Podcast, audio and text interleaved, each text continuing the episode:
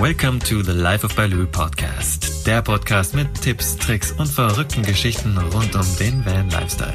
Lehn dich zurück und genieß die Show. Und hier ist dein Gastgeber und größter Fan, Markus Breitfeld alias Mugli. Herzlich willkommen zur Folge 7 des Live Baloo Podcast. Im Dezember würde ich gerne eine Serie machen, die sich nennen wird Reisen mit Hindernissen. Zum einen, hast du da Bock drauf? Zum anderen, kennst du Leute oder bist du vielleicht selbst betroffen? Sei es Menschen, die irgendwie im Rollstuhl sitzen, Menschen, die mit einer Krankheit reisen. Ich möchte damit einfach bezwecken, dass ich genau dich oder alle anderen da draußen, die irgendeine Art von ja, einer Behinderung, eines Hindernisses haben in ihrem Leben, einen Traum haben, dass die genau ihren Traum trotzdem erfüllen können und die Motivation bekommen. Denn es ist möglich, ich weiß es, ich habe jahrelang mit behinderten Menschen zusammengearbeitet und von daher, ja, ich möchte euch einfach motivieren. Schickt mir doch bitte eine E-Mail an hello at lifeofbaloo.com und sag mir Bescheid, ob du Lust hast, im Interview zu sein oder du irgendjemanden kennst, der da womöglich auch Lust drauf hätte. Ich würde mich riesig freuen, wenn ich da noch zwei, drei coole Leute, Interviewpartner dazu bekomme. Wir da eine richtig, richtig coole Serie im Dezember starten können. Also E-Mail an hello at lifeofbaloo.com ob du da Lust drauf hast, ob du jemanden kennst, ob du vielleicht selbst betroffen bist. So, jetzt starten wir aber in die Folge mit unserem Interviewgast René. Hallo und herzlich willkommen. Da ich mich gerade zum Zeitpunkt dieses Interviews auf den Lofoten in Norwegen befinde, habe ich mir jemand an die andere Seite des Mikros geholt, der sich prima mit den Nordlichtern auskennt. Der René. Herzlich willkommen, René. Freut mich, dass du hier bist bei uns im Interview.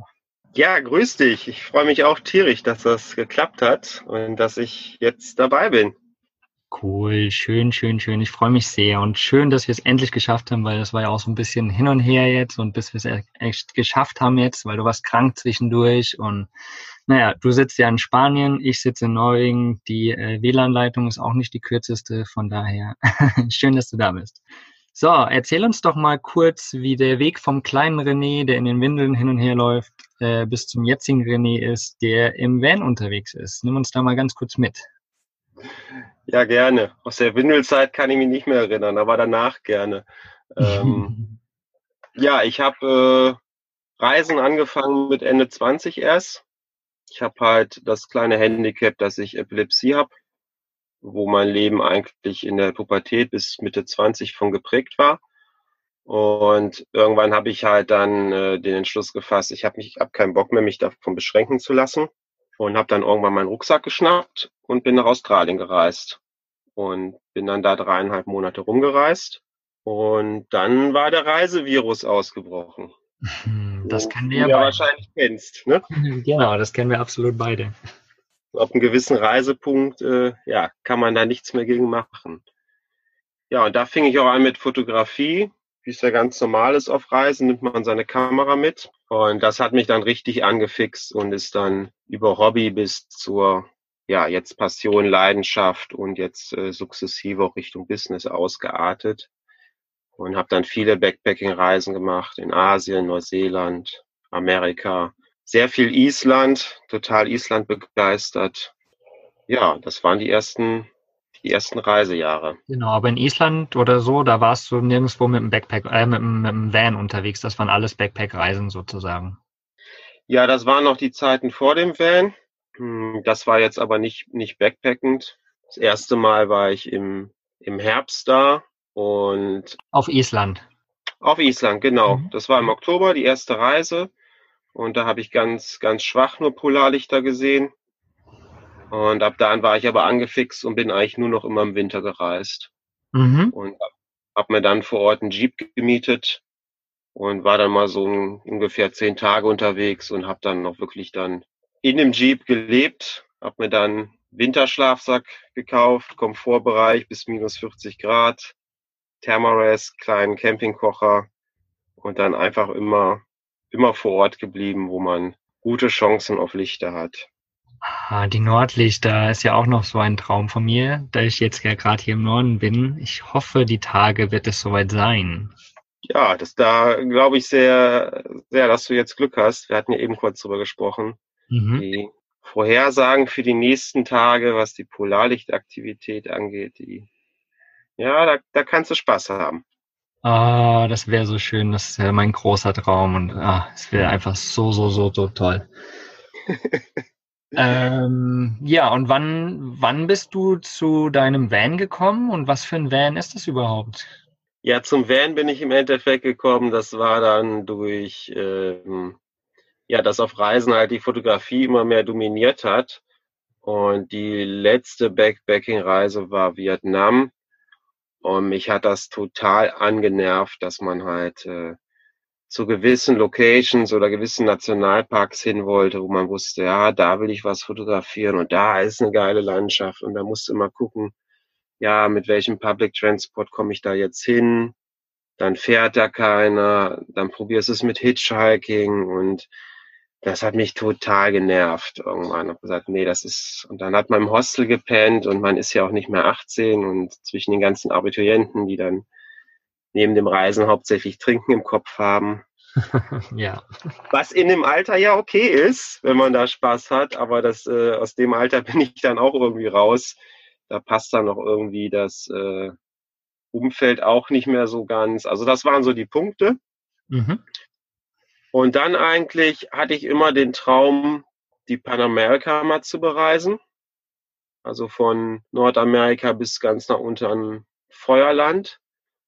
Und dann wurde mir irgendwann klar, wo ich gedacht habe, ja, wenn du jetzt, äh, wenn der Sommer nicht jetzt so den Stein ins Rollen bringst, dann bleibt das immer ein Traum, wie das so bei vielen Sachen ist. Und das wollte ich nicht. Und dann habe ich mir überlegt, ja, was, was braucht man denn, um die, um das zu machen, um den Traum umzusetzen? Und da waren für mich eigentlich drei Bausteine, dass man Geld hat, Geld gespart, dass man den Mut hat zu kündigen und man braucht ein Fahrzeug. Und dann habe ich relativ aus einer Laune heraus äh, entschieden, ich kaufe jetzt einfach mal ein Fahrzeug. Das dann habe ich ja schon eine Hürde weg. Und was ist es letztendlich geworden? Es ist dann äh, T3 geworden. Also ich habe mir überlegt, was, was für ein Fahrzeug willst du haben für diese Panamerika? Und weil ich dann noch die, die Option haben wollte, dass ich nicht bei jeder Gravel Road überlegen muss, setze ich da jetzt auf und kann ich da fahren, habe ich gesagt, es soll auch noch Allrad werden. Also ist jetzt ein T3 Synchro geworden. Ah, mega geil. Das war eigentlich auch erst meine erste Wahl oder meine erste Idee. Aber naja, jetzt bin ich bei einem LT28, ohne Synchro, ohne Bodenfreiheit, auch gut. Aber damit kommt man ja weiter, als man so die Sorge hat. Ne? Ja, ja, ja, absolut. Also bis jetzt hatte ich noch nicht wirklich ein Problem. Aber fährst du mit deinem T3 Synchro dann auch öfters mal irgendwie ein bisschen Offroad oder ist es doch eher nur ja relativ straight oder wo bist du unterwegs? Also ich bin Offroad gefahren, aber ich äh, habe den jetzt nicht gekauft mit dem Fokus oder mach's nicht maximal Offroad, weil ich jetzt Offroad äh, als Hobby habe, was ja viele Menschen haben, sondern ist für mich Mittel zum Zweck, wenn ich irgendwo hin will. Ja. Und ähm, da wird's halt hakelig, äh, in welcher Form auch immer geländetechnisch. Ähm, dann kann ich da fahren, wo ich es halt viel genutzt habe. Ich war halt im Winter drei Monate in Marokko. Mhm und habe mich da halt auch in den Wüstenregionen aufgehalten, mehrere Tage und da fährst du halt äh, ja tagelang Offroad, wo halt aber muss man auch sagen, viele ein Großteil ist halt auch einfach nur Schotter, was du ja. auch mit einem normalen Fahrzeug fahren kannst. Ja. Wenn du dann halt in Sand kommst, äh, zwei, drei Tage durch Sand fährst, dann ist das schon schon von Vorteil, Allrad zu haben, ja. Mhm. Da habe ich es halt viel genutzt. Ja. Das das kann ich mir gut vorstellen, cool. Und wie machst du das unterwegs mit ähm, Wasserversorgung, wenn du da zwei, drei Tage wirklich in der Wüste unterwegs bist? Hast du da genug Wasser dabei oder, oder wie, ja, wie, wie funktioniert das bei dir?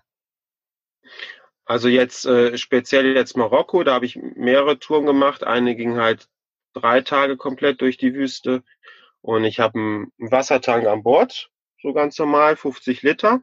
Mhm und habe noch so einen äh, kleinen tragbaren, äh, ja, wie sagt man, so ein, so ein, so ein, so ein wie heißt das denn? So ein Fass, genau. Fass, so ein kleines, kleines Fass mit 20 Liter. Das, ähm, das habe ich auch voll gemacht. Das habe ich als Waschmaschine gekauft. Kennst du den Trick? Als, als so ein Scrubberback, also so ein, so ein Waschbeutel oder wie? Oder, oder was? Nee, man? eine ganz, ganz normale Wassertonne. Ich habe das von anderen Reisen gehört. Die, die mhm. machen die voll Wasser, Spielmittel ja. rein, Klamotten rein und dann sagen, ja, und dann fährst du 20 Kilometer Schotterpiste und dann rückelt das so durch. Dann hast du die Klamotten gewaschen. ja, das ist natürlich eine gute, war gar nicht so schlecht. Klar, logisch. Aber ich habe es hauptsächlich als, als zusätzlichen Wassertank genutzt. Also ähm, mir war klar, wenn irgendwas passiert in der Wüste, ist ne, das Heikelste irgendwann halt die Wasser, also Trinkwasser. Ne? Deswegen, wie gesagt, der Wassertank war voll mit 50 Liter, ja. das Fass war voll mit 20 Liter und mhm. dann ja noch äh, einiges an, ja, halt normale Trinkflaschen. Ne? Und dann, dann ja. hat man schon eine Menge an Wasser dabei. Ja, das ist super gut, cool. Und würdest du, würdest du Marokko ähm, empfehlen als Reiseland? Auf jeden Fall. Ja. Es ist ein super Land, super Leute. Mhm. Also kann ich für normale Touristen, sage ich mal, äh, ich habe auch viel gehört, dass viele Backpacking da machen und für Vanlife auch auf jeden Fall. Ja, ist halt, ist halt irgendwie auch so ein, so ein vielfältiges Land, finde ich, weil du hast die Küstenregion, du kannst surfen gehen dort. Dann hast du Marrakesch, was ja eine totale Reizüberflutung ist, aber trotzdem super interessant ist. Und dann halt die Berge und dann die Wüste. Ich meine, es ist so vielfältig und macht echt so viel Spaß. Ich war vor, ich war 2014, über Weihnachten war ich dort. Cool. Oder? 2014? Nee, stimmt gar nicht. Das war 2008, 2009, 2010, irgendwann dort. Irgendwann vor ein paar Jahren. Aber es war richtig cool auch. Und äh, ja, Marokko, ich fand es wirklich so ein bisschen reizüberflutend, also gerade gerade Marrakesch, weil klar, Touri-Hochburg und ähm, ja, du wirst angesprochen von rechts, von links, von vorne, von hinten. Aber ich glaube, wenn du so ein bisschen außerhalb der Touri-Ecken fährst, dann wird mit Sicherheit interessant. Auf jeden Fall. Also Marrakesch war ich auch und das ist halt ja, da herrscht auch der absolute Tourinap. Ne? Das ist ganz klar, wie du sagst, du wirst ständig angesprochen und äh, wenn du dann drauf eingehst, weil du vielleicht doch irgendwas kaufen willst, dann irgendwie zu utopischen Preisen und ähm, die Stadt zu sehen ist auf jeden Fall interessant, mhm. aber Marrakesch ist jetzt nicht wirklich Marokko. Also klar, hm, ja. von, von, von der ähm, von der Bauweise oder der Lebensweise oder ja. den, den das Alltagsleben, klar, das ist Marokko, aber das ist halt nicht das, wenn du über Land fährst, wie du auch gerade gesagt hast, abseits, da triffst du halt ein ganz anderes Marokko. Ja, ja, ja. Ach, ein wunderschönes Land. Ja. Es ist, wie du sagst, du hast halt die Vielfältigkeit. Ich bin die ersten Wochen wirklich an der Küste entlang gereist. Ähm, super toll, du hast super tolle Stellplätze. Ähm, sehr viel Surfer, die da, also ich selbst surf jetzt nicht, aber sehr viel Surfer unterwegs und auch es gab zwei so Dörfer, ja, ich sag mal, wo 50 50 Prozent äh, Locals waren und 50 Prozent äh, Surfer, die da drei, vier, fünf Monate leben. Mhm. So eine Koexistenz, äh, super relaxed und äh, mhm. ja, das hat richtig Spaß gemacht, da ein paar Tage zu bleiben. Ja, ah, das kann ich mir vorstellen. Schön. Ja, ich muss unbedingt auch mal noch, vor allen Dingen ist das ja gerade auch so ein schönes Winterdomizil eigentlich. Äh, Marokko da unten, da ist die Temperatur ganz angenehm und viele sind dort unten halt über den Winter einfach, um der Kälte zu entgehen. Auf jeden Fall. Das ist sehr geil. Bist und viele haben halt, das kann ich auch nochmal einwerfen, viele haben halt echt äh, so Bedenken bezüglich Sicherheit. Mhm durfte ich mir auch aus meinem Freundeskreis und Familienkreis anhören, ja, bist du denn sicher und, und ah, darüber und so. Dann habe ich halt immer die Frage gebracht, ja, wovor soll ich denn Angst haben? Ja. ja, Terrorismus und so. Und da muss man sich aber einfach mal vor Augen führen, es gab ein, ein Attentat, das war 2011 in Marokko, mhm. äh, in Marrakesch, Entschuldigung, auf dem Marktplatz, gab, glaube ich, zehn Tote. Und das war das einzige Attentat. Mhm. Und es gab halt Marokkaner, die mich ernsthaft gefragt haben, wie das denn so ist, wenn ich jetzt wieder zurückreise nach Europa, ob ich nicht Angst habe, durch Europa zu reisen. Paradox, oder? ja, es ist halt, es ist immer so ein Betrachtungswinkel. Ne? Ja, absolut. Also ich, ich sehe das ja, ich bin ja auch viel unterwegs und ich sehe das auch gar nicht so. Also ich war ja auch in Osteuropa, Balkan unterwegs, wo alle irgendwie gesagt haben, oh, da musst du aufpassen und die klauen das Auto unterm Hintern weg und die Menschen sind doch alle, keine Ahnung, da ist noch Krieg und keine Ahnung was. Und das ist ja überhaupt gar nicht mehr so, ja. Also und genauso ist es ja in, in Marokko oder sonst irgendwo. Also die Menschen dort, das sind die liebsten Menschen eigentlich, ja. Auf jeden Fall. Also du wirst ständig eingeladen zum Tee oder zur Familie oder ja. ach, ich habe, ich könnte jetzt stundenlang mit Anekdoten da kommen. Das ist, äh, eine, eine, ganz kurze kann ich vielleicht erzählen. Ich hatte mir in den Google Earth rausgesucht, so ein Stausee in den Bergen, kam dann an und dachte, oh Scheiße, Riesenzäune, militärisches Sperrgebiet. Ende vom Lied. Die haben mich nachher reingewunken, ich soll da übernachten. Und am nächsten Morgen habe ich Frühstück bekommen. also nenn mir mal ein Land, wo du im militärisches Sperrgebiet reinkommst, wenn du fragst, geschweige denn rein gebeten wirst. Ja, genau, absolut. Also ja, echt paradox, aber ziemlich cool. Also ich glaube ja einfach, man sollte einfach losziehen, egal was alle anderen außenrum sagen weil letztendlich die Erfahrungen, wenn du offen den Leuten äh, entgegentrittst, ja, dann, dann ist alles immer geil, finde ich. Ich habe da echt noch nie schlechte Erfahrungen machen müssen oder gemacht. Ich auch nicht. Also ich bin jetzt im Van, bin ich jetzt über 15 Monate unterwegs. Hab ja auch erst, erst Norwegen, Schweden gemacht und dann alles runter südlich bis nach Marokko und dann jetzt nach Marokko, Portugal und jetzt Nordspanien. Ich habe nie irgendeine Art von Problem gehabt. Ah, das ist doch gut. Schön. Da räumen wir mal ein bisschen mit dem Klischee auf, dass das alles gefährlich ist. also das Schlimmste, was mir immer wieder passiert, dass ich die Wochentage vergesse und sonntags vom Supermarkt fahre und nichts mehr im Kühlschrank habe. da, da musst du hier oben wieder nach Skandinavien fahren, die sind sonntags teilweise auch offen. Stimmt, ja. Ja, das Ansonsten wüsste ich echt nichts, was ich negativ berichten kann. Das ist auch wirklich eine schlimme Sache, wenn man vergisst, was für ein Wochentag es ist. Ja, und das fängt ziemlich schnell an, oder? Kennst du das nicht auch? Ja, ja, ich merke das immer nur, dass irgendwie weniger E-Mails reinkommen am Wochenende. das würde ich gar nicht merken, dass Wochenende ist. So gut. Gut, äh, bevor wir da noch äh, tausend Anekdoten raushauen, ähm, ich wollte noch mal kurz zurückgehen. Du hast gesagt, du wolltest die Panamerikaner fahren. So wie du es jetzt ausgedrückt hast, bist du sie noch nicht gefahren? Wirst du sie noch fahren? Auf jeden Fall. so gut. Also es, ich kann es kurz erklären, warum ich jetzt äh, in Anführungszeichen Europa sitze. Wie gesagt, ich hatte das Fahrzeug dann gekauft und habe dann angefangen, so für mich das Budget aufzustellen, was, was braucht man denn wirklich für die Panamerika und habe dann auch mit anderen, die die Route schon gemacht haben oder gerade unterwegs sind, halt per Mail Kontakt gehabt, die mir das dann bestätigt haben. Und dann saß ich, saß ich halt so im Büro und habe gedacht, boah, da muss er noch zwei Jahre hier sitzen und sparen. Mhm. Nee, habe ich keinen Bock drauf. Der Wagen ist jetzt da. Und dann habe ich gesagt, mit dem, was ich erspart habe, jetzt äh, kann ich eigentlich morgen losreisen. Weil allein was die Verschiffung kostet und Flug hin und her, damit kannst du in Europa schon ein halbes Jahr leben. Ja, absolut. Also bin ich dann relativ fix gestartet durch Europa. Ja, und ich habe noch viele Pläne. Also Panamerika auf jeden Fall. Und äh, der Osten reizt mich, was du schon gemacht hast, die Balkanstaaten oder halt wirklich mal äh, vielleicht runter bis Mongolei und dann China oder sowas. Das also noch vieles, vieles im Kopf, was realisiert werden soll. Ich, ich komme mit, ich komme mit bis Ja, gerne. Ja, absolut. Auch noch ein Traum von mir. Gerne. Ja. Ja, können wir mal einen Angriff nehmen. Ich habe schon mit dem Tilo habe ich schon ausgemacht, der will ja auch die äh, Panamerikaner, also die ganz von Ushuaia bis nach in den USA hochfahren oder bis zum mhm. bis nach ähm, Kanada hoch. Und äh, da habe ich mich schon eingemietet sozusagen. Mal gucken, vielleicht kriegen wir das ja auch noch irgendwie hin. Auf der anderen Seite sozusagen. Ja klar, warum nicht? Ach, ist irgendwie echt, äh, es ist so schlimm. Je mehr man reist und je mehr man sieht, desto mehr will man noch sehen. Ist, also die, die Bucketliste wird nicht kürzer, die wird immer länger. ja, wir haben ja Zeit.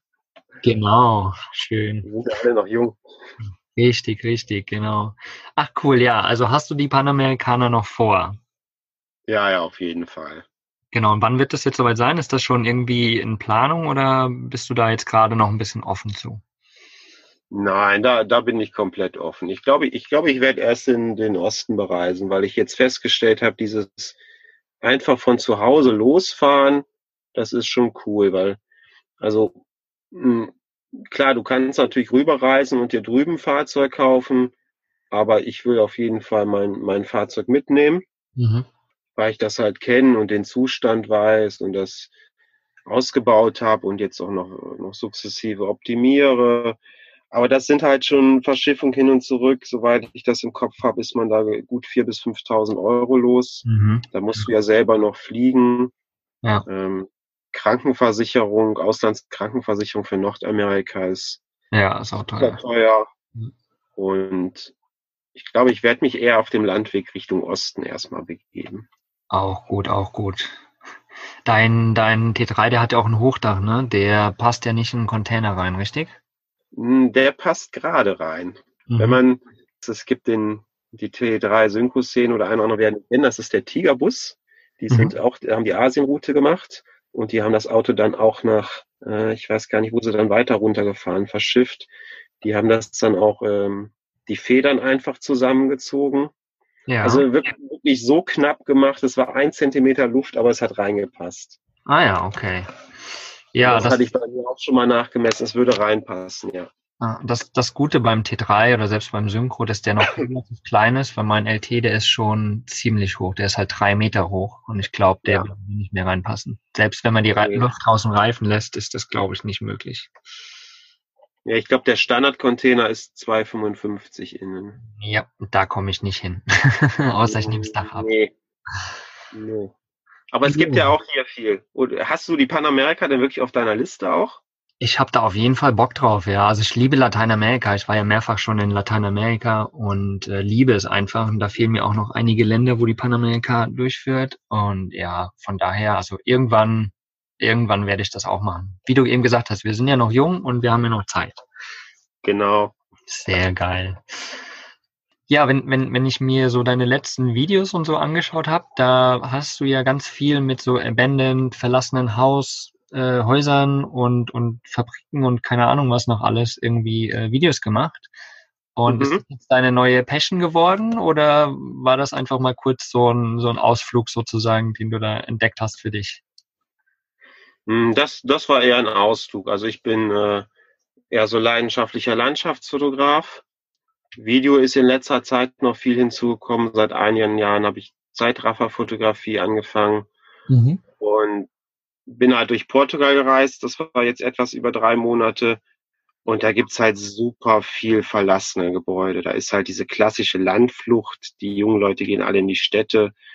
Und das war irgendwann mal bin ich an einem so traumhaften alten Haus vorbeigefahren und habe einfach gehalten und habe gesagt, jetzt gucke ich mal, ob man da reingehen kann. Und das war schon cool. Und dann habe ich einfach, ja, ich habe halt immer mehr angefangen, einfach so Kurzfilme zu machen weil ich auch immer so im Kopf habe, so ganz große Projekte, aber die sind dann halt aufwendig und ähm, ich bin halt so ein Perfektionist und dann arbeitet man Ewigkeiten da dran und wird nicht fertig und habe für mich jetzt einfach geschlossen, ich mache beschlossen, ich mache einfach so viele kleine Sachen, dass sie einfach fertig werden und dann ist die Lernkurve gigantisch. Ja. Mhm. Und man merkt ja, die Leute, die es halt angucken, die interessiert ja auch hauptsächlich, äh, ja, was man da so macht die Bilder, das zu sehen, das, das merke ich ja an, an den Followern auf Facebook und Co. Die, die finden das halt total toll, dass, dass man was zeigt. Ja. Und ähm, die sehen halt gar nicht das, was ich jetzt persönlich noch an, an noch Entwicklung nach oben, an, an Videoqualität, an Schnittqualität und so weiter, was man da auf der Liste hat. Ja. Das sehen die Zuschauer ja gar nicht. Ne? Deswegen, ja. das war nur ein Abstecher, um das abzuschließen, weil es halt äh, viele Lost Places da gab und das war halt super interessant, aber das ist jetzt nicht meine große neue Passion. Also dann eher mit dem Van nochmal nach Island. Das ja. auf jeden Fall. Mhm. Sau gut. Und dann nochmal Polarlichter. ja, ja, ja, ja. Ja, ich äh, liebe ja auch Abandoned Places. Ich äh, halt auch immer wieder gerne irgendwo an und spring einfach mal durch. So dieses Feeling, was man da fühlen kann, so oder sich so vorstellen, was war da früher drin, was war das, wie sind die Leute dort miteinander umgegangen. Also so die, irgendwie spürt man das da immer, finde ich. Das ist so ein bisschen der Reiz für mich auch an diesen verlassenen Plätzen. Hast du das auch? Ja, das auf jeden Fall. Also ich habe, als ich Portugal verlassen habe, hier nach Nordspanien rein, habe ich noch so eine alte, wie heißen die denn? Wo die im Zweiten Weltkrieg die Schiffe abgeschossen haben an der Küste. Ja. Flak, Flakgeschütze, irgendwie Ja. sowas. Ich habe da keine Ahnung von. Ja. Ja. auf jeden Fall war das halt so ein, so ein, so ein, ja, irgendwie so ein Stützpunkt hatte ich im, im Internet gesehen, bin da halt hingefahren und da sind halt zwei, zwei verlassene Gebäude, ob das jetzt Kasernengebäude oder was auch immer war. Und Mhm. auf dem Berg stand halt dieses Geschütz und das halt alles äh, zusammengebrochen. Das sah schon abgefahren aus. Direkt am Meer, super tolle Aussicht, äh, sonnig und weit hinten am Horizont kommt man Sandstrände sehen. Das Ah. war schon krasser Kontrast. Und dann bin ich irgendwo durch so ein Loch reingegangen und habe gemerkt, dass dieser ganze Berg eigentlich eine einzige Bunkeranlage war. Und das war riesig. Also erst habe ich gedacht, boah, wie tief soll's da reingehen? Aber du kennst das vielleicht, äh, die Neugier ist dann so groß. ähm, und das ging über drei Etagen und das war einfach, wo ich gedacht habe, welchen Wahnsinn haben die damals hier betrieben? Also Ja. Ja. das kann man gar nicht nachvollziehen, was, was das alles sollte. Aber das sich dann da vorzustellen, man weiß ja auch gar nicht, was die da alles gemacht haben, also wofür es da war. Ja. Aber einfach sich das anzugucken und man kann sich das nicht vorstellen, wenn man sowas nicht gesehen hat. Das ist unglaublich. Mhm. Ja, das kann ich mir, also ich kann es mir saugut vorstellen. Also ich habe das ja auch immer wieder. Äh, Ich stand jetzt hier auf den Lofoten auch auf einer Landzunge. Das war auch so ein militärischer, ja, irgendwas vom Krieg, vom Zweiten Weltkrieg. Da waren aber leider die ganzen Türen zugeschlossen. Also man konnte da nicht rein, also zugeschweißt. Man konnte da nicht rein. Da wäre ich so gerne reingegangen. Also ich kann Mhm. mir gut vorstellen, auf jeden Fall. Bevor wir nochmal zu den ganzen Polarlichtfotografien und so gehen, würde ich gern noch eine coole Story von dir haben. Also irgendwie eine verrückte oder eine ganz gefährliche Story oder sowas, die du im Vanlife erlebt hast. So irgendwas, was prägnant bei dir war. Hast du da was? Oh, es, ja, viele Leute fragen mich immer, wo es denn so am schönsten war. Also eine, eine prekäre Situation habe ich nicht wirklich. Also es gibt in Marokko gibt's so einen, so einen großen Krater. Da wurden viele Kinofilme gedreht. Mhm. Da kann man hochfahren. Ich bin auch hochgefahren, aber das war, wo ich mir gedacht habe, Alter, was hast du denn jetzt gemacht? Also das war gerade, wo schon rechts die Steine runterbröselten, also das rechte Rad, und wo ich dachte, oh Gott, bloß nicht anhalten, fahren. Und oben habe ich gedacht, boah, du, ich wollte einfach da oben übernachten. Von da oben Sternefotos machen, den Wellen auf diesem Kraterrand fotografieren und dachte, boah, morgen muss ich hier runter, ey, scheiße. Oh ja. Also wirklich prekär würde ich das jetzt trotzdem nicht betiteln. Ja, ja, doch, also ich, ich, ich kann das schon voll nachvollziehen, ja, wenn man so, so Strecken fährt, weil man einfach dahin will. Das muss jetzt einfach irgendwie funktionieren. Ich kenne das nur zu gut. Und äh, du warst dann dort oben und es hat funktioniert alles. Du bist nicht abgebrüht und du hast ein geiles Foto hingekriegt. Ja, es ist, es war total abgefahren. Man Mhm. hat da von oben so einen richtigen Weitblick, sieht nicht so, noch so ein paar Krater. Ich weiß nicht, was es war. Angeblich ist es durch Meteoriteneinschläge geworden. Das habe ich gesehen. Es war mal ein Vulkan. Mhm. Aber ist auch egal. Aber du guckst von da oben so rüber und es sieht aus wie so eine Landschaft irgendwie so aus Star Trek oder so, oder irgendein so Science-Fiction-Film. So richtig abgefahren. Ah, geil. Hast du da, hast du da ein geiles Foto gemacht? Ja, mehrere. Dann äh, vielleicht kannst du ja mal eins oder so äh, zur Verfügung stellen, dann würde ich das in die Shownotes mit reinhauen, in den Beitrag mit. Auf Und jeden Fall, klar. die Leute das mal anschauen. Das, also würde mich auch interessieren, den, das Bild auf jeden Fall. Klar, schicke ich dir. So, jetzt gehen wir mal nochmal zu den Polarlichtern. Wie gesagt, ich bin jetzt gerade zum jetzigen Zeitpunkt in Unstadt an dem Arctic Surf Spot hier in Norwegen, der Richtung Norden ausgelegt ist und das Wetter spielt gerade auch noch ziemlich mit und die Wahrscheinlichkeit, Polarlichter zu sehen, steigt in den nächsten ein, zwei Tagen. Das heißt, ich werde hoffentlich Glück haben und die Nordlichter sehen.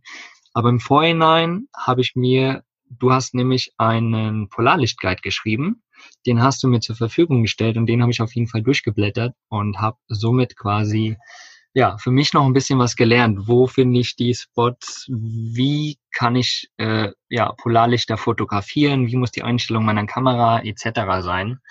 Und ähm, Ja, vielleicht kannst du einfach mal ganz kurz äh, erzählen, was du in diesem Polarlicht-Guide äh, alles drin hast letztendlich, wie du ihn erstellt hast, wo vielleicht auch coole Orte sind, wann die beste Zeit ist, etc. Einfach mal uns da kurz mitnehmen. Weil ich finde den wirklich interessant und das ist ein richtig, richtig cooles Teil, was du da geschrieben hast. Ja, cool. Das freut mich natürlich, dass, dass das bei dir positiv ankommt. Ja, ich kann vielleicht ganz kurz anfangen, die Intention. Ich war sechsmal auf Island im Winter und habe halt auch viele Leute getroffen, die gar keine Polarlichter gesehen haben, weil halt so elementare ähm, Grundkenntnisse gar nicht da sind. Die hören dann oder gucken, wenn sie vielleicht wissen, dass es sogar äh, Forecast-Seiten gibt, da gucken sie dann drauf und dann gehen sie irgendwann um 11 Uhr raus, gucken zwei Minuten in den Himmel im lichtverschmutzten Ort, sehen nichts und sagen, ich habe keine Polarlichter gesehen. So, das war so der Einstieg. Und es, ich habe echt ein paar Leute dann mittags irgendwie Quatsch und habe gesagt, ich hole euch jetzt um, um 21 Uhr ab, zieht euch warme Sachen an, ich zeige euch Polarlichter. und gerade auf Island wird das auch sehr kommerzialisiert. Da finden dann Polarlichttouren ab Reykjavik statt. Da nehmen sie dann irgendwie 180 Euro, da fahren sie dann irgendwie fünf Stunden mit dem Auto raus. Und da denke ich, ey, das kann nicht wahr sein. Das ist ja so total. Also die sollen gerne Geld verdienen, aber das muss sich halt im Rahmen halten ja. Aber das machen halt so viele Leute und das äh, tat mir dann irgendwie leid. Und dann habe ich halt super viel E-Mails und so bekommen mit diesen ganzen Fragen. Und äh, ja, über die Jahre habe ich halt dann immer mehr dazugelernt ähm, und habe dann im Endeffekt angefangen, das alles einmal aufzuschreiben und habe das aber auch bewusst versucht, sehr komprimiert zu halten dass da nicht jetzt ein Riesenwälzer raus wird, weil man will ja irgendwie seine Reise antreten, will, will wissen, was muss ich vielleicht vor der Reise beachten bei meiner Buchung eventuell, wann kann ich reisen und äh, ja, wie, was muss ich vor Ort beachten, damit ich am besten welche finde und wie fotografiere ich die. Und das habe ich versucht kompakt zu halten, aber halt alle notwendigen Infos damit man nicht seine teure Reise bucht und am Ende keine gesehen hat. Mhm, sehr cool. Und ähm, wann ist so die beste Zeit? Wann sieht man die Polarlichter am besten? So von der Jahreszeit her am besten? Also dass Polarlichter vorhanden sind, das ist ja von der Sonnenaktivität abhängig. Mhm. Ähm, die kann man halt nie kalkulieren. Du kannst halt, äh, ich, ähm, ich setze jetzt mal den klassischen Touristen voraus, der halt nur zehn Tage oder äh, zwei Wochen halt in Norden fährt. Wenn halt in der Zeit oder die Tage davor die Sonne nicht aktiv war, also es keine Massestürme gab, dann hast du einfach keine Polarlichter. Das, das muss man halt wissen. Ne? Mhm. Aber wenn die Sonne hat so einen Aktivitätszyklus von elf Jahren, das heißt, so nach elf Jahren hat es das Maximum, da wird halt sehr viel Massestürme und danach gehen die wohl runter. Und das haben wir, ich glaube, das Maximum war so vor zwei Jahren. Also jetzt ist noch so die nächsten zwei, drei Jahre, würde ich sagen, sind die Chancen noch sehr gut. Statistisch betrachtet. Ne? Mhm. Bin ja kein Hellseher. Mhm. Und ansonsten muss es natürlich dunkel sein. Deswegen bieten sich die Wintermonate an. Und für Island habe ich halt den, eigentlich immer den März gewählt. Mhm. Weil das ist so der Monat, da hast du noch ein paar Stunden am Tag hell weil Island halt super viel logischerweise noch an, an Locations hat, was man tagsüber fotografieren kann, ist ja nicht nur nachts. Ja. Und äh, aber auch eine relativ lange Dunkelphase und ähm, ja, das war, hat sich für mich so als der optimale Reisemonat herausgestellt. Man kann natürlich auch im Januar und Februar fahren, was auch immer. Mhm. Aber genau, jetzt fängt so grob ab September, oder? Also was ich jetzt so im Kopf habe, hab, ist äh, September, glaube ich, eine ganz gute Zeit. Vor allen Dingen, glaube ich, hier in den Lofoten, weil es einfach schon äh, ja früher dunkler wird, also schon äh, sieben, acht dunkel wird und äh, du dann eine relativ lange Nachtphase hast einfach und das Wetter ist noch gut und dadurch ist die Chance einfach relativ hoch hier auch gerade, wenn man nicht nur von Island ausgeht sozusagen. Genau, das ist richtig. So ab September. Es ist, also, viele glauben immer, dass halt im Winter nur Polarlichter gibt. Also, wie gesagt, das hängt von der Sonnenaktivität ab. Die ist aber das ganze Jahr da, mhm. wenn sie dann da ist. Aber du hast halt im, im Sommer halt äh, zu lange halt äh, helle Nächte quasi. Ne? Ja, ja. Und je kürzer der Tag ist, also je länger es dunkel ist, je mehr Stunden hast du ja, wo du dann die Möglichkeit hast, wenn dann was aktiv ist, zu sehen. Ne? Aber es ist, wie du sagst, so ab September, da werden die Tage ja schon sukzessive kürzer bis, bis März, April rein. Mhm. Das sind eigentlich alle Monate, wo du Möglichkeiten hast. Ne? Ja, genau. Ja, und was ich halt wirklich recommenden kann, ist wirklich so September. Also klar, natürlich im Frühjahr ist es cool, da ist es mit Sicherheit auch noch schneebedeckt und, und dann wird es womöglich auch schon ein bisschen wärmer wieder im März. Aber jetzt im September ist halt einfach noch super angenehm. Äh, es sind teilweise noch 15 Grad und du hast noch keinen Schnee, musst noch nicht irgendwie mit Schnee rechnen direkt. Und von daher glaube ich, ist das einfach, also ich finde es gerade eine ganz geile Jahreszeit einfach, um hier oben auch zu sein. Und ja, jetzt hoffe ich einfach, dass es auch die Tage bald mal soweit sein wird, weil jetzt war ich wochenlang in Finnland, wo es nur geregnet hatte irgendwie und doofes Wetter war und ich da leider keine gesehen habe. Mhm. Ja, jetzt, jetzt hoffe ich, dass es soweit ist. Ich habe mir, wie gesagt, auf jeden Fall deinen Polarlichtguide mal durchgelesen und habe da mir die perfekten Einstellungen für die Kamera rausgesucht. Habe da noch ein bisschen was für mich selbst gelernt. Und mhm. ja, jetzt, jetzt hoffen wir mal, dass es die nächsten Tage soweit sein wird. Wir werden den äh, Polarlichtguide auf jeden Fall in den Shownotes auch verlinken, denn du hast dann äh, ja einen Link zur Verfügung gestellt und äh, du hast gesagt, du wirst den relativ günstig raushauen, weil du gesagt hast, du willst nicht, dass die Leute, ja, dass sie so ewig viel Geld für so ein schönes Erlebnis sozusagen zahlen müssen, oder? Genau, ja. Also der VK-Preis wird für 99 jetzt sein. Mhm. Und hat mir im Vorfeld gesprochen, für deine Hörer kann ich natürlich auch noch ein Angebot machen, mhm, dass cool. ich da nochmal 15% Rabatt drauf gibt für die Hörerschaft. Ah, sehr cool, sehr cool. Da werden wir den Link dann auf jeden Fall unten in die Show Notes hauen. Die zu finden sind auf livebaloo.com slash Folge 7. Und ähm, genau, mega, mega cool. Also wie gesagt, den Polarlichtguide recommende ich auf jeden Fall für alle diejenigen, die da Idee haben, sich die Polarlichter anzuschauen oder gerade in der Ecke sind oder planen, diesen Winter noch äh, oder alle Winter noch äh, irgendwo hinzufahren, wo man die sehen kann. Mhm, cool. Mega, mega cool, René. Ähm, jetzt quatschen wir schon wieder eine ganz schöne Zeit. Jetzt habe ich noch ein paar Abschlussfragen für dich, die ich all meinen Zuhörern oder meinen äh, Interviewpartnern stelle. Und zwar, was bedeutet für dich Freiheit? Hm, Freiheit bedeutet für mich, äh, sich frei machen von gesellschaftlichen Konventionen oder selbst auferlegten Limitierungen. Mhm, mega cool. Finde ich sehr, sehr gut. Ähm, was ist so eine Lebensweisheit, die du in deinem Leben für dich erlangt hast, die du meinen Zuhörern mitgeben kannst? Äh, das ist auf jeden Fall, auch wenn es sich abgedroschen anhört, äh, die Komfortzone verlassen. Mhm. Ja. Das ist, also da ist, äh, ähm, ja, da, da begibt man sich auf Wege, wo eigentlich dann die besten Sachen passieren. Ja, das kann ich nur unterschreiben, ganz klar. Hast du einen Lieblingssong, den du unterwegs immer hörst, den ich mit in meine Spotify-Liste hauen kann? Ja, seit drei Tagen. Sehr gut. Ähm, von, ich hoffe, ich spreche jetzt richtig aus, Neil Stanford, Automatica heißt der. Stan habe ich letzte Automatica? Tage. Bitte? Automatica? Automatica, ja. Aha. Da habe ich auf Facebook ein Video gesehen, ja. das Musikvideo. Und der hat im Endeffekt, also da Instrumente sind halt Gitarre, äh, Klavier, Schlagzeug und noch äh, DJ-Pult.